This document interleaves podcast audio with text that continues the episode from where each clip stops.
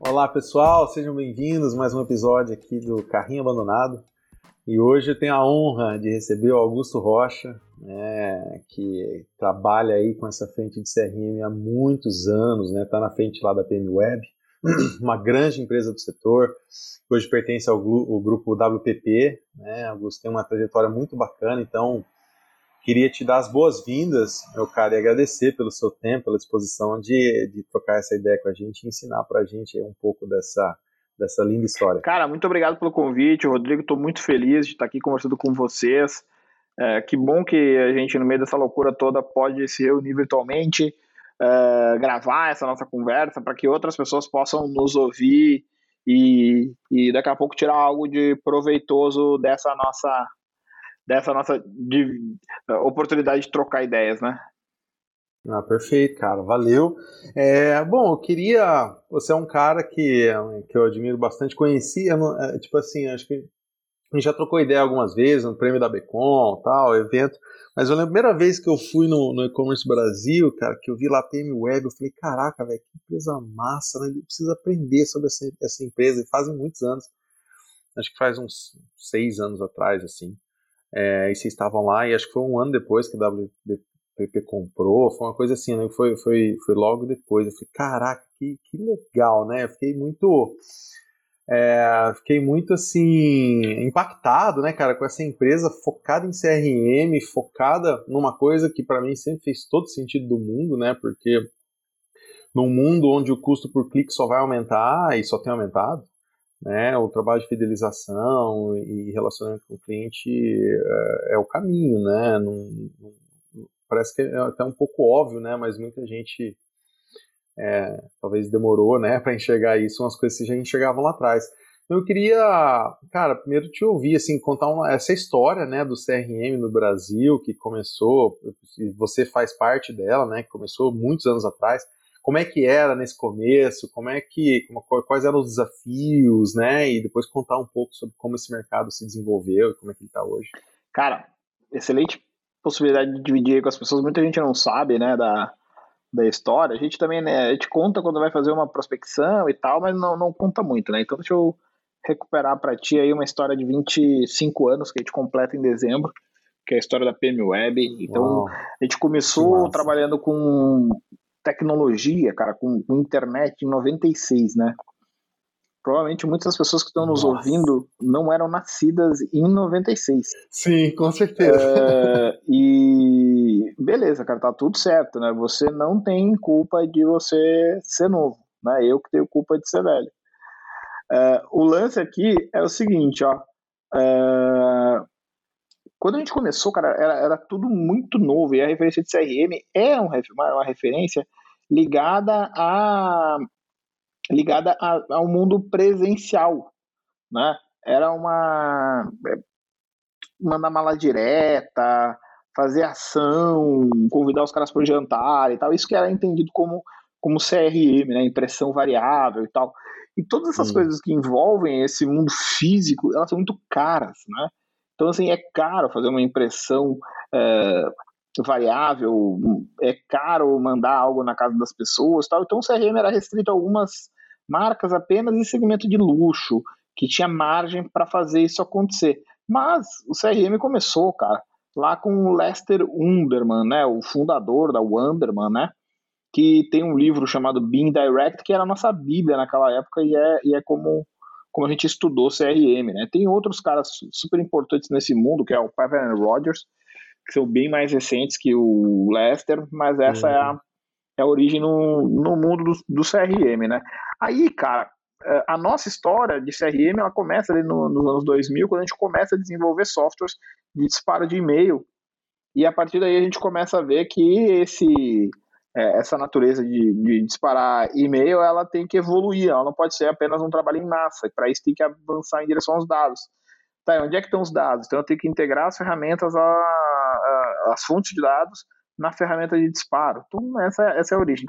Como o mercado ele era muito amplo, Rodrigo, o que a gente fez na PM Web foi pensar o seguinte, cara, a gente não vai ganhar todas as guerras. Então a gente vai ter que escolher uma batalha e nessa batalha nós vamos ganhar. Isso, a PMweb já tinha 12 anos, então a gente já tinha experimentado muita coisa. Eu vejo hoje as empresas muito novas, uh, com uma aspiração de crescer e tal. Eu, eu, eu fico super empolgado.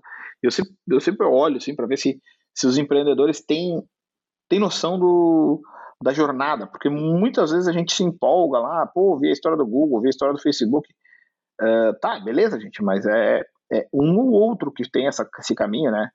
Uh, a gente tem aqui no Brasil o orgulho de ter empreendedores. Minoria, né? Cara, não é minoria, velho. É, é um ou outro. Eu gosto que o professor Scott Galloway, que é um cara que eu, que eu, né? acompanho bastante, ele sempre fala o seguinte: tá, vamos partir do pressuposto que você não é o Elon Musk, nem o Zuckerberg, nem o Jeff Bezos, tá bom? Então tá, você, você é mais um. Beleza. Aí, aí, a gente, aí a gente tá na mesma página. Porque se você esperar até a performance de Bezos, cara, a probabilidade é uma em 7,7 bilhões de pessoas vivas nesse momento, né? Se a gente considerar no médio prazo, a, a proporção vai para 10 bilhões de pessoas, considerando a idade do Bezos. Então, é bem mais raro do que você ganhar o Big Brother e 30 milhões de seguidores. Né? Uh, quando a gente, quando a gente pensa nisso, uh, essa jornada, cara, voltando para o Pruma aí, 12 anos de, de, de, empresa, a gente conseguiu formar, cara, uma das coisas mais importantes que uma empresa tem que ter, que é um time. Né? Às vezes a gente subjuga a relevância de um time na construção de uma empresa, porque uma empresa, principalmente no nosso setor, setor digital, setor de e-commerce, setor de serviços, né, tecnologia, ela é a soma dos talentos humanos que nela trabalham. Então, quando você consegue montar um time de pessoas altamente engajadas, né, a construir algo a partir do seu esforço, aí você alcança uh, o patamar que você desejar e que você trabalhar para ele. Então, com 12 anos de empresa, a gente estava com um time muito bem montado, né? Esse 2008. E aí a gente decidiu ter um foco, que é outra coisa que muitas empresas não têm. A gente trabalhava com CRM, trabalhava com marketing digital, mas a gente atendia o cliente que aparecesse, né? E naquela época a demanda estava começando a aumentar no digital, a gente estava começando a entrar nessa rota de crescimento. E a gente pensou, pô, será que a gente fica em qualquer setor ou a gente escolhe um? E a gente tinha muito cliente do setor hoteleiro. E foi nesse momento que a gente tomou uma das decisões mais acertadas da nossa trajetória, que é nós vamos trabalhar só para hotéis e resorts. E a gente fez isso em 2008, embora a gente atendesse hotéis e resorts aí há um certo tempo. Nesse momento, Rodrigo, a gente tem um crescimento exponencial. A gente passa de alguns hotéis que a gente atendia para mais de 700. E isso acontece num período de menos de dois anos. Por quê? Porque a gente ajustou a nossa oferta à realidade do nosso cliente. E isso é outra coisa que, para quem trabalha com CRM, é fundamental, mas para qualquer empresa é fundamental. Você é avaliado pela quantidade de valor que você gera para o seu cliente. Ah, eu tenho a melhor solução disso. Seu cliente precisa? Não. Então não adianta nada você ter a melhor solução disso. Tá? E ao invés de vender serviços digitais, software e tal, para para os clientes da hotelaria, o que a gente vendia era uma capacidade de distribuição direta, né? Vender diretamente para o cliente final a partir de CRM. Então, não é nem a tecnologia puramente do CRM, é a aplicação dele. Usar ele para assumir o protagonismo na relação com o cliente final e dessa forma conseguir gerar um valor que aumentasse a lucratividade do nosso cliente sem me encher na base de custos dele. E um exemplo simples aqui, pega um hotel que você reserva na Booking, você gastou mil reais o hotel vai receber, cara, estourando aí, uns 800 reais. Significa que 200 reais ficou na mão da Booking. Provavelmente esses 200 vão ir sempre à mão do, do Google também. Mas vamos lá, o que acontece? Uhum. 20% dessa transação ficou com a Booking. Você acha que um hotel tem 20% de margem de lucro? Não tem. Né? O que acontece? Como a Booking tem que pagar suas contas, mandar o dinheiro para o Google, provavelmente a Booking fica com uns 40% desse dinheiro é, podendo virar margem de lucro, né? Então daria mais ou menos uns 8% do negócio como um todo. E o Google, cara, ficou com 10%. Não, a, a desculpa, a, a, a Booking não fica com tanto, a Booking fica com menos.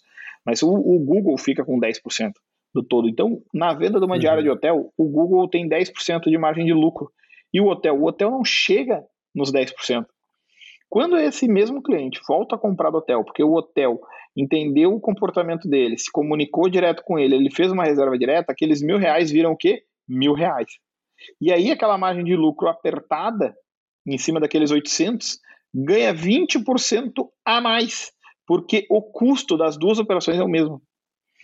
E aí a gente acertou com esse modelo que era o ciclo virtuoso da distribuição direta e a gente teve esse grande crescimento. Nesse momento, Rodrigo, vem a vontade que a gente tinha de crescer para mais setores, né? Só que nesse momento a nossa tecnologia não acompanhava a demanda que outros setores tinham. Então a gente queria do turismo, a lógica ali da hotelaria era ir para aviação. Aí eu fui olhar lá, pô, tamanho da base do Smiles, tamanho da base da Latam, tamanho da base da Azul, tamanho da base da Avianca na, na época, né? Pô, a gente não vai conseguir uhum. com a nossa solução aqui, nesse momento, atender esses caras. Eu não quero esperar desenvolver tecnologia para isso. Foi aí que surgiu na nossa vida o, o, a Responses, né? Que entrou meio que por acaso, mas uh, conhecemos eles, eles tinham feito IPO em Nasdaq e queriam uh, chegar na América Latina. Beleza. Meio que por acaso essa conversa começou, mas a gente aproveita muito bem as oportunidades, né? E aí a gente fez um plano de negócio para ser parceiro deles no Brasil. E aí a gente, num dia, o cara me ligou, uma semana depois a gente estava em São Francisco fazendo reunião com eles. O CEO deles, na época, né, que foi o CEO que fez a aquisição da PM Web, é o Dan Springer. O Dan Springer hoje é CEO da DocuSign. Se tu acompanha o mercado de capitais nos Nossa. Estados Unidos, a DocuSign é a segunda empresa que mais valorizou durante a pandemia, né? Ela só está atrás da, da, do Zoom. E ela é uma hoje, uma das 100 maiores empresas uh, Nasdaq, né? Então, em valor de mercado, uh, substituindo a própria United Airlines nos Estados Unidos, né? Então, cara, foi muito gratificante poder aprender e com o Dan pessoalmente, né? Durante essa transação, durante o tempo que a gente estava na Responses e, e, também depois, quando a gente saiu, né? Quando ele veio aqui ao Brasil antes da, da DocuSign abrir capital, foi muito legal a conversa com ele e e a gente sempre aprende, né? Então essas trocas também nos trazem essas lições, né? E a gente é, é, grato, né? Porque não é sempre que a gente tem essa oportunidade de trocar com pessoas que atuam num nível de competitividade e de performance tão alto, né? Mas lá nessa altura o Dan chegou para nós e falou o seguinte, cara, eu não quero um, desafio, eu não quero uma aventura, a palavra dele foi exatamente essa, eu não quero uma aventura no Brasil, eu quero um compromisso, por isso eu quero comprar a empresa de vocês. E aí, velho, em 2011, que era a altura que a gente estava, uh, depois de 15 anos de PM Web, a gente ouviu isso, né? Que para o empreendedor que começa em tecnologia, ouviu uma oferta de compra de uma empresa Nasdaq do Vale do Silício, cara, pô, parece que é a realização Nossa, de um sonho. É, é o selo, é, né? Exatamente. E aí, cara, vem um outro grande aprendizado, né? Esse foi, cara, um ponto de virada na nossa história, mas não foi o fim. E é isso que eu vejo muitas vezes com muitos empreendedores. O cara tá fazendo um negócio para ter um exit, para sair rápido. Parece que, a, parece que a empresa é uma camiseta suja, sabe? Cheguei em casa, quero tirar ela. Uhum. Não, cara. Porra, vamos tornar ela cada vez maior, né? E, e a PM Web de hoje, ela vai ser, uh, ao fim desse ano, conforme tá, tá, tá acontecendo, 20 vezes maior do que a PM Web que a gente, que a gente vendeu para para Responses Uau. em 2012. Então é um crescimento de 20 vezes em 9 anos, né? Não sei se... Mas eles compraram uma eles porcentagem? Eles compraram 19,9% é da PM Web. É, só que assim, a jornada era o seguinte, eles iam comprar 100%, né? E aí a Response cresceu, a gente, pô, somos parceiros aí dos maiores players do Brasil, Americanas, Renner, Latam, Azul, atendemos todos aqueles clientes que a gente sonhava atender, Rodrigo.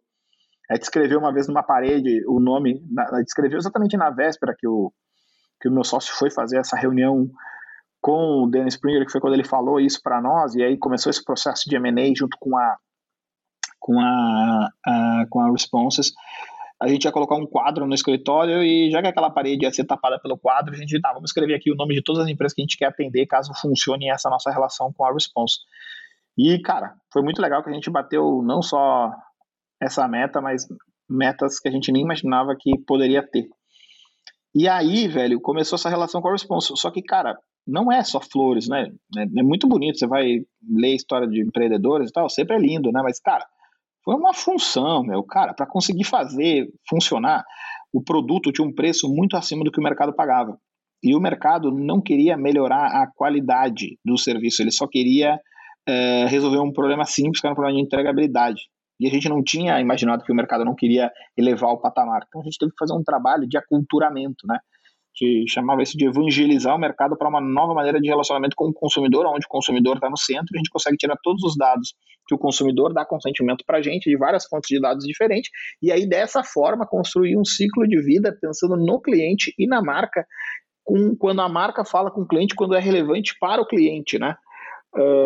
E isso foi um uhum. trabalho longo, então a gente, a gente levou nove meses para fazer a primeira venda, cara.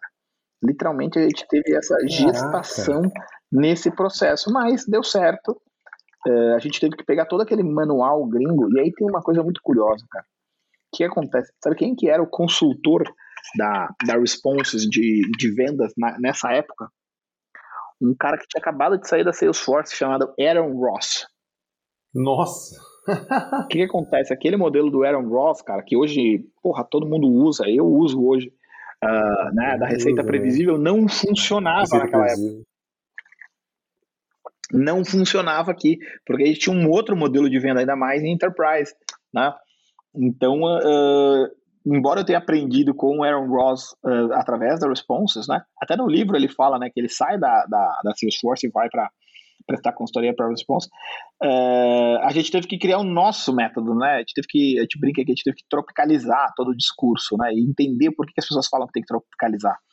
E aí, quando a gente tropicalizou, cara, deu muito certo, deu muito certo mesmo. A gente passou a atender uh, em pouco tempo, em 2000 e no final de 2013, a gente já atendia um terço do faturamento do e-commerce no Brasil.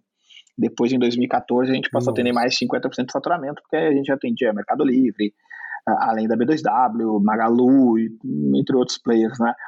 Era, era foi um momento de transformação muito grande, assim, então a gente passa de uma empresa ali de 30, 40 pessoas quando entra responses para ir crescendo, hoje a gente é uma empresa que se contratar todo, todas as vagas que eu tenho abertas nesse momento, né, que são mais de 55 vagas para começo imediato, mais do que a gente prevê até o final do ano, a gente passa de 400 pessoas, né, já somos mais de 350 pessoas na, na PM Web. E, e, é muito legal, é muito legal. Toda segunda-feira eu abro meu e-mail, tem 10 pessoas novas entrando e eu fico muito contente de saber que mais pessoas vão ter a oportunidade de ter a transformação que eu tive.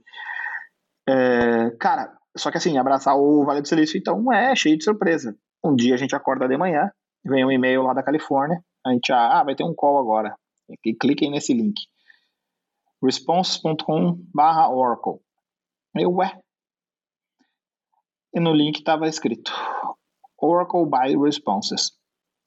A Oracle foi lá diretamente no mercado de capitais, pagou um bilhão e meio e comprou a, comprou a Response.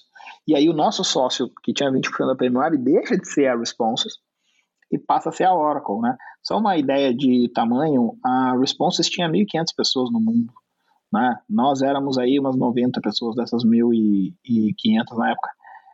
E a Oracle tem 150 mil funcionários. É. Um um, uma venda aí, se não me engano, na última vez que. É, a Oracle é uma empresa de capital aberta, né? Então era tipo 50 bilhões de dólares de faturamento. É um monstro, né? Um dos maiores de tecnologia, uh, se não o maior de tecnologia B2C do mundo. E aí, cara, muda totalmente o jogo. Eu tenho que ir lá em Redwood Shores, no, headquarter da, da Oracle, conversar com os caras para estabelecer nossas relações e tal e muda todo o jogo. E aí, e aí vem a capacidade de se adaptar, né? E a gente se transforma num parceiro da Oracle, viramos o maior e mais premiado parceiro da Oracle de marketing no mundo, e isso abriu várias outras portas, né? A gente foi surfando um crescimento muito legal, vem a, as outras aquisições para a Oracle construir o que hoje é o Oracle Marketing Cloud, né? Ela comprou outras plataformas, aí a gente entrou nessa onda também, comprou empresa, a gente comprou a Intuitive Intelligence aqui no Brasil, que tinha trazido para cá o conceito de CRO, então a gente passa a tá, atuar em CRM e também atuando dentro do site dos, dos clientes. E aí. Ah, é? Não sabia sim, não. Sim, sim. A Intuitive trouxe isso aí. Foi, é, é, o, a primeira empresa, eles usavam uma empresa. Isso é muito engraçado, cara. Eles usavam uma empresa israelense e a empresa israelense não conseguiu fazer o fundraising e eles tiveram que descontinuar a solução.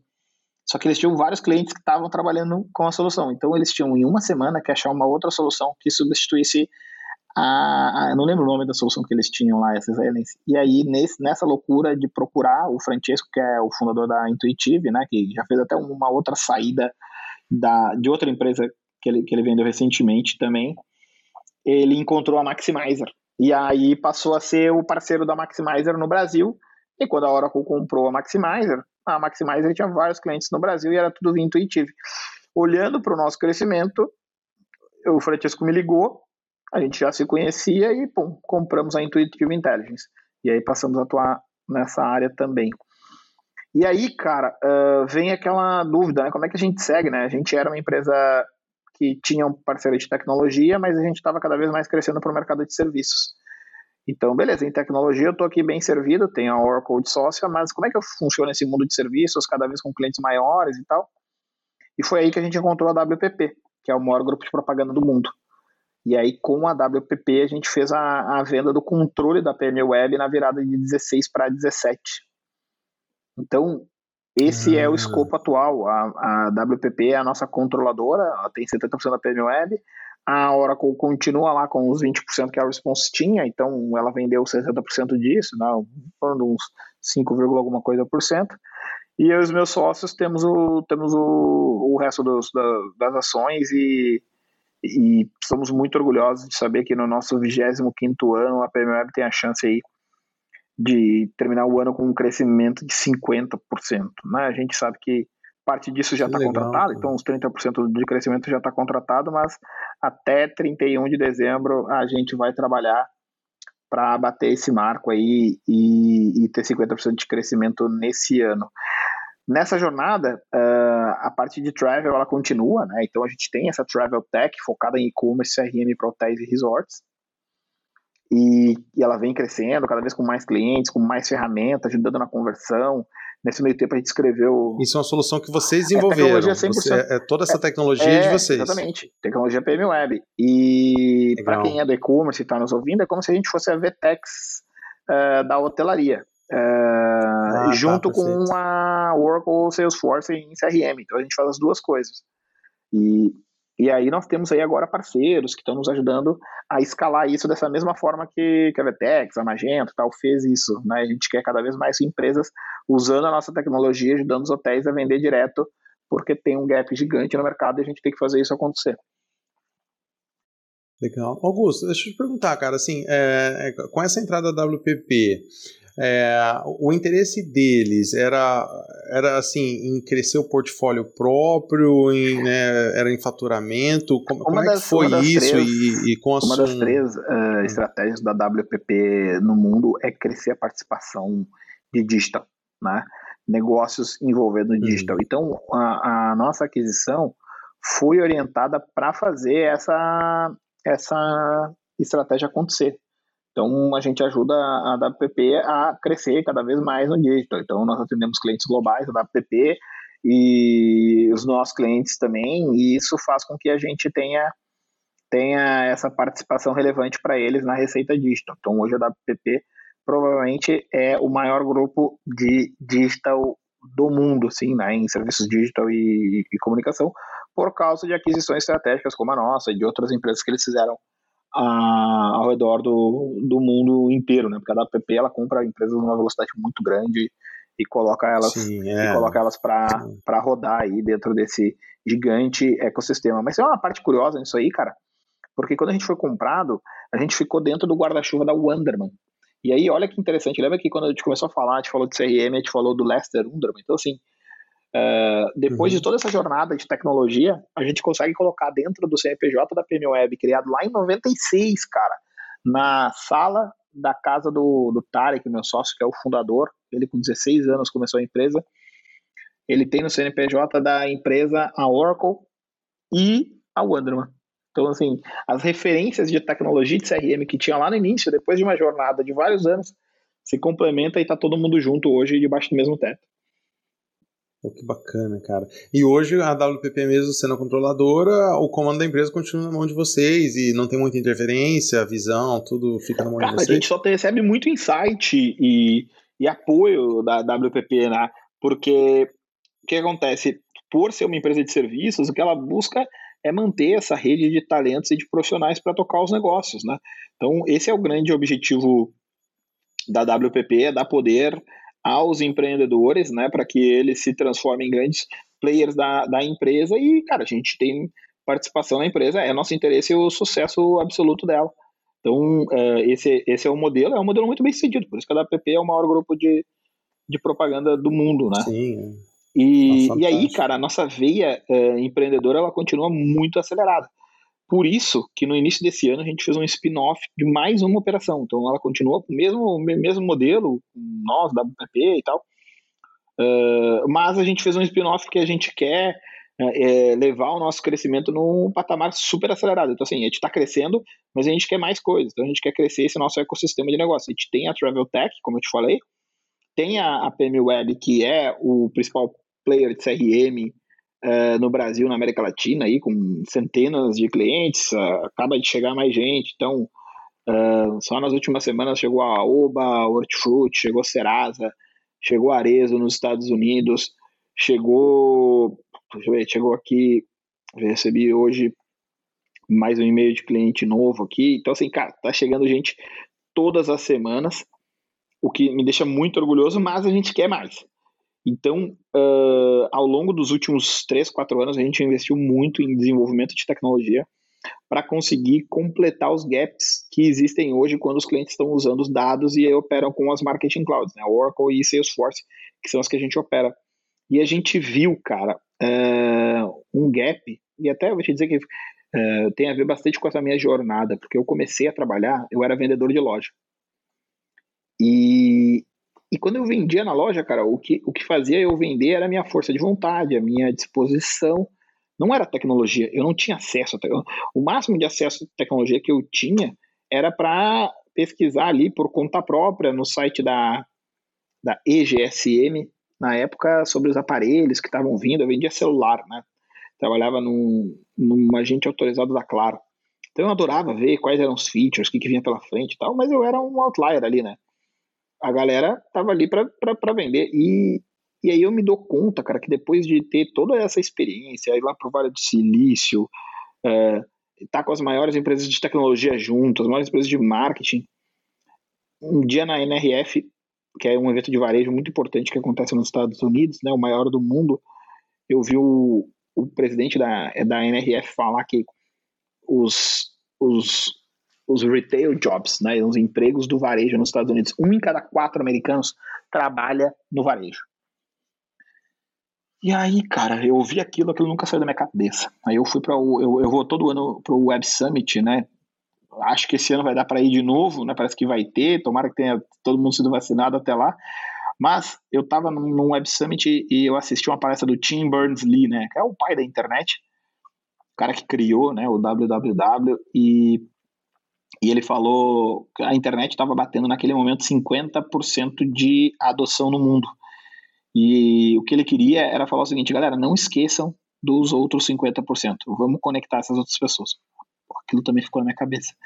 E aí, cara, naquela mesma, naquele mesmo Web Summit, o primeiro-ministro de Portugal encerrou o evento e ele falou que todos nós que estávamos ali no Web Summit eram privilegiados por estar ali, podendo acompanhar as tendências, o que estava acontecendo no, mundo e que nós tínhamos uma responsabilidade. Essa responsabilidade era não deixar ninguém para trás.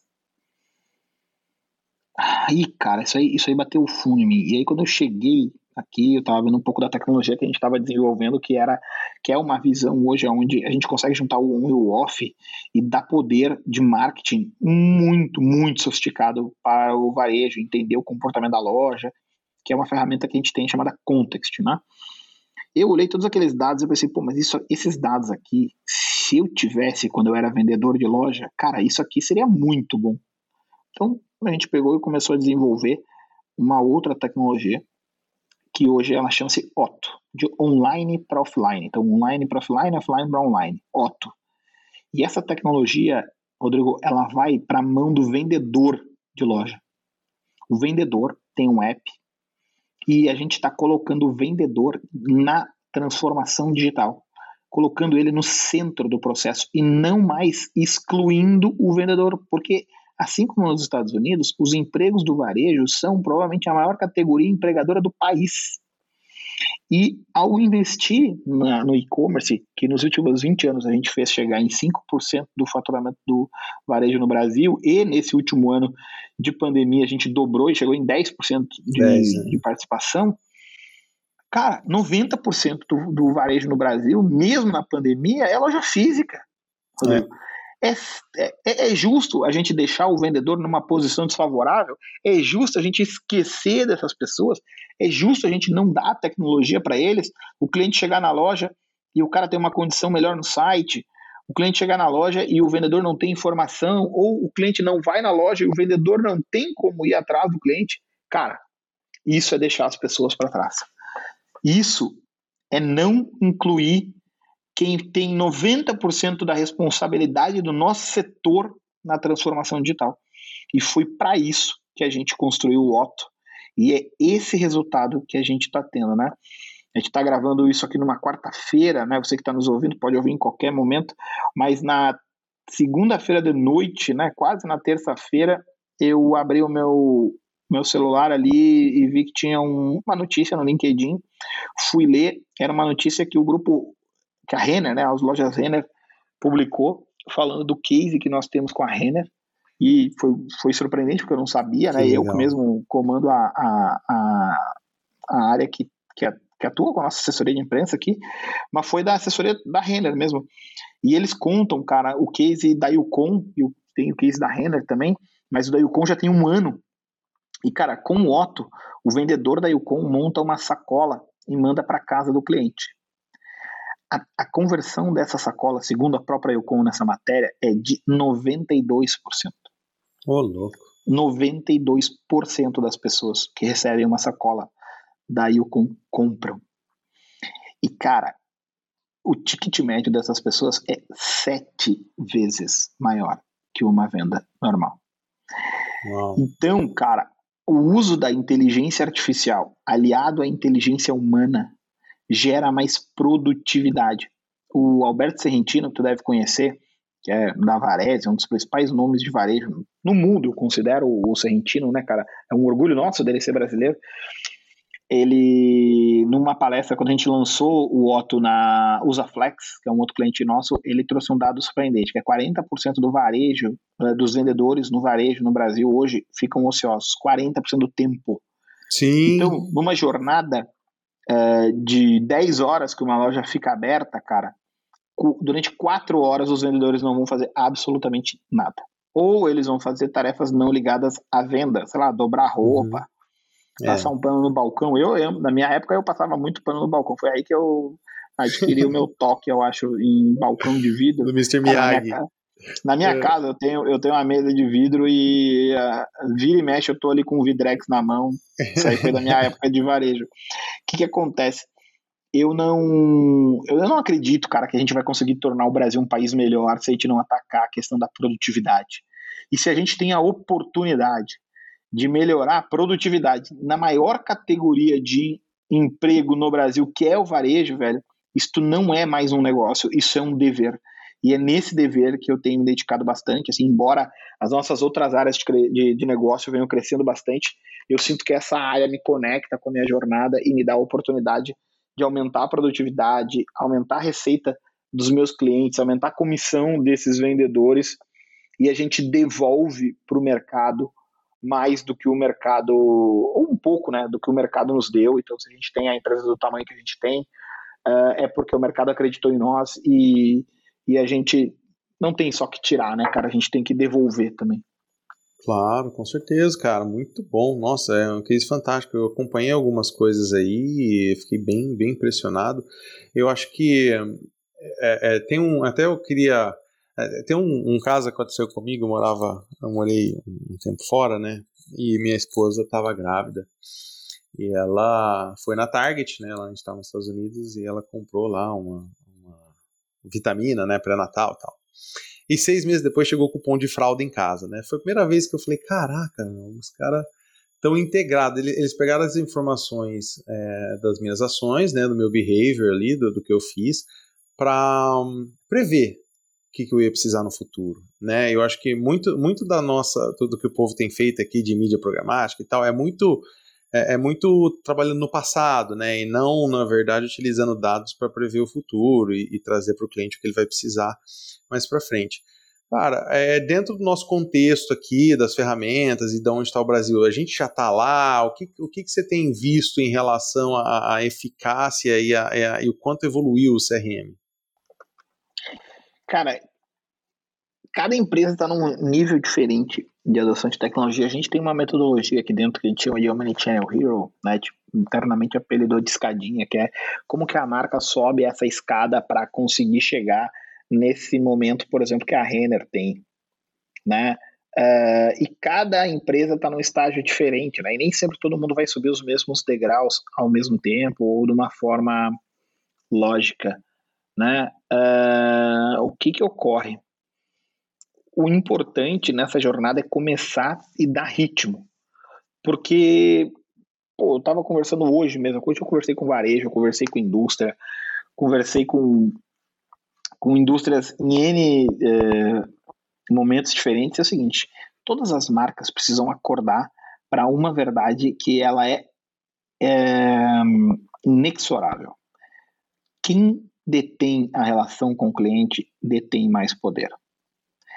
Eu tenho uma máxima aqui na PMWeb que é os clientes, as, perdão, as marcas que vão sobreviver, né, as empresas que vão sobreviver, são aquelas que conhecem mais o cliente do que o cliente conhece elas.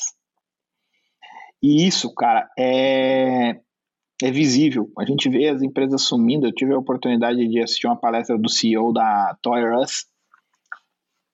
E o cara, meu, ele detonou, assim, a... Ou antes? A... Quê? Depois ou antes? Do... Não, então, eu, sei lá, 2013. Ah, e o tá. cara deu uma palestra lá super... Não, o e-commerce não funciona a gente não, a conta não fecha, não sei o que e tal. A gente resolveu vender tudo dentro da Amazon, porque daí é problema da Amazon, não sei o que. Cara, eu vi a Toyota fechar, cara. O que aconteceu? Ela terceirizou a coisa mais importante que uma empresa tem, que é a relação com o cliente. Ela jogou lá para dentro do marketplace, ela abriu mão da inovação. Por não entender a conta no e-commerce, ela também não chegou no omnichannel e ela desapareceu. E eu gosto de usar a Torrance, cara, porque ela é um exemplo que eu vi, cara, eles serem grandes e eu vi eles desaparecerem num espaço muito curto de tempo, tá?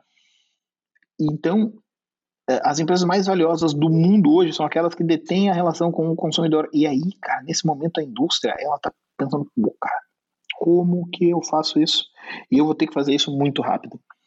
Aí tem cases maravilhosos com a indústria que faz isso, a gente atende a Tramontina, atende a HP aqui, entre outras, outras indústrias, mas são duas marcas que investem há bastante tempo de forma bem inteligente nessa visão de CRM. Então, eu é, esse case da Target, cara, ele vai se repetir muitas vezes ainda, só que tem muitas outras oportunidades.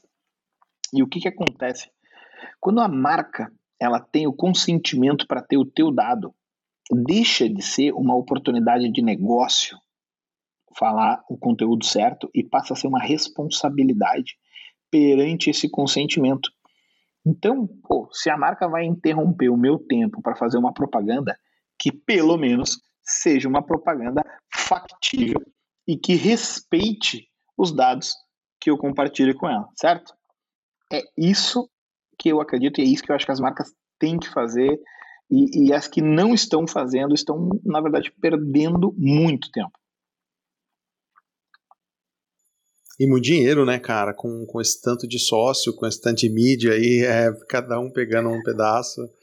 Ah, cara, tem. É, fica... uma coisa que eu tenho repetido cada vez mais vezes é o seguinte: é, você trabalha para os acionistas da sua empresa. Né? É o, é o contrato que você assina. É, hoje no seu trabalho, você está gerando mais lucro para o acionista da sua empresa ou para o acionista do Google e do Facebook? E muitas vezes, cara, quando a gente faz essa pergunta, o cara começa a refletir e ele se dá conta que ele está gerando mais lucro para o acionista do Google e do Facebook que para o acionista da empresa dele. Aí, cara, se você chegou nesse nível de consciência e você não mudar e você não se indignar com isso, bom, aí talvez quando você for embora, você vai descobrir que você não merecia o seu salário. Porque você não cumpriu com o dever de gerar mais lucro para o seu acionista que para o acionista de outra empresa que não está te pagando. Ou, na pior das hipóteses, compre ações do Google e do Facebook, que pelo menos você vai lucrar com o seu trabalho. É isso aí. Resolvido, né? É, É, não, legal, cara, muito bom. A gente é, chegando aqui no, no, limite aqui do, do nosso tempo, mas eu queria, assim como a gente tem um foco bastante em e-commerce, ouvir aí, né? Você conhece muito bem esse mercado também, está por dentro de tudo. É, como é que você está vendo, né? Agora esse período, o que, que a gente pode esperar? A gente tem, é, tem vários viés, tem né, a dominação dos marketplaces, mas é, todo, todo, o viés do CRM foge disso, né? Porque, como você falou no caso da Toys, Toys R Us, né, a informação do cliente ali fica na mão dos marketplaces. Então, como é que você está vendo esse, esse nosso futuro bem próximo, né? Porque está crescendo cada vez mais e como as lojas podem fazer para né, se garantir? Uh, eu vou usar uma frase aqui de uma amiga nossa, Vivi, lá da E-Commerce Brasil, que ela sempre fala quando ela vai fazer uma homenagem ou chamar alguém para o palco, ela fala o seguinte: honra a quem merece honra, né?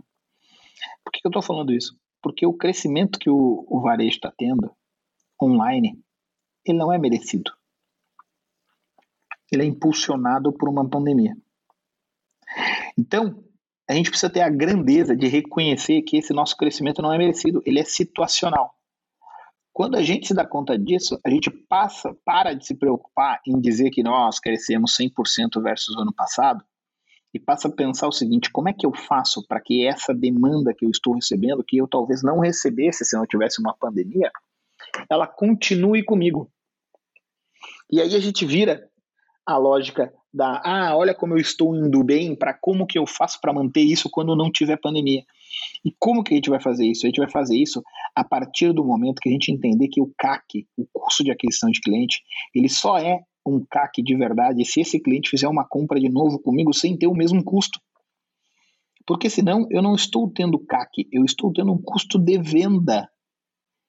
Eu preciso criar o conceito do, do, do valor ao longo da vida desse cliente comigo e eu preciso conseguir vender para esse cliente de forma direta e não apenas através de mídia, de afiliados, de influencers, de outros canais, porque se eu não fizer isso, eu nunca serei o protagonista na relação com meus clientes. E aí você acessa um patamar de grandes empresas e você não precisa ser grande para acessar esse patamar. Você só precisa pensar no seu cliente primeiro, que é eu vou usar o meu dinheiro de mídia tão grande quanto ele, quanto ele seja para adquirir novos clientes. E eu vou usar a minha inteligência e os meus dados e a minha capacidade de relacionamento para vender para os clientes que eu já tenho mais vezes. E quando você acessa isso, bom, aí você cria uma máquina de crescimento. Porque essa competição, Rodrigo, está sendo vencida não pelas marcas que buscam clientes para os seus produtos, mas sim para as marcas que oferecem produtos para os seus clientes. Então, oh. o, que, o, o que o CRM precisa é entender, né, o, o que o e-commerce precisa é entender que o negócio é sobre os seus clientes, organizar a maneira como você fala com seus clientes, para que então você consiga vender sempre para eles. Eu, a gente, a, provavelmente nessa e-commerce Brasil que tu me encontrou lá, a gente devia estar tá com uma, uma mensagem no nosso stand escrito o seguinte, ó, Second Sale Effect, né? O que, que é isso? O, o efeito da segunda venda é quando você faz a segunda venda para um cliente e ela não dependeu de mídia. Se você não fizer essa segunda venda, você está sempre fazendo a primeira venda. E a primeira venda normalmente não gera lucro. Então, busque o efeito da segunda venda.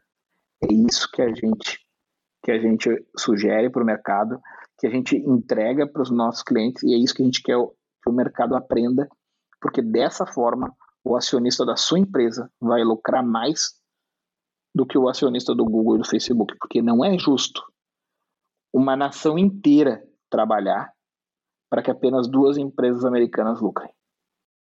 Com certeza. Com certeza. É, e, e, tem, e tem segmentos aí que se, sem essa é, recompra, sem, sem essa segunda, terceira, quarta compra, não faz nem sentido, né, cara, existir, porque com um ticket baixo é, e um custo de aquisição, é, né, pô, você, você vender um, para você vender um, um, kit beleza de, sei lá, 70 reais ali, vender um vinho de, de 300, o custo de aquisição não é quatro vezes maior, né? Quer dizer, você tem um ticket baixo, cara, teu custo de aquisição vai comer uma, uma parte insustentável do negócio. Né? Sem a recompra fica, fica impossível né, ser sustentável. Acho que faz, faz total sentido aí. É... Mas é isso. Augusto, queria agradecer imensamente, imensamente é, pela, pela disponibilidade, né, pela história maravilhosa, cara. Parabéns, a gente fica muito orgulhoso de ver uma trajetória dessa aqui no Brasil, de uma empresa séria, né, que está comprometida com, com as pessoas, comprometida com a, com a sociedade, com, com educação, né, com transmitir, vocês estão sempre participando e, e dividindo, né, acho que é muito bacana, queria muito agradecer pela, por essa honra. Que bom, cara. Fico muito, muito feliz de poder conversar contigo. Conte sempre conosco. Né? Uh, o nosso papel aqui na PM Web é ajudar o mercado a evoluir.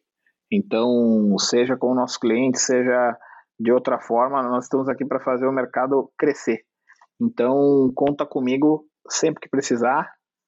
Uh, e foi um prazer participar dessa conversa. Desejo muito sucesso para a nação digital, muito sucesso para ti, Rodrigo. E obrigado para todo mundo que ficou até aqui nos ouvindo certamente se você está dedicando tempo para ouvir esse podcast é porque você quer fazer melhor. E eu agradeço o seu tempo dedicado a nós. É isso aí, valeu.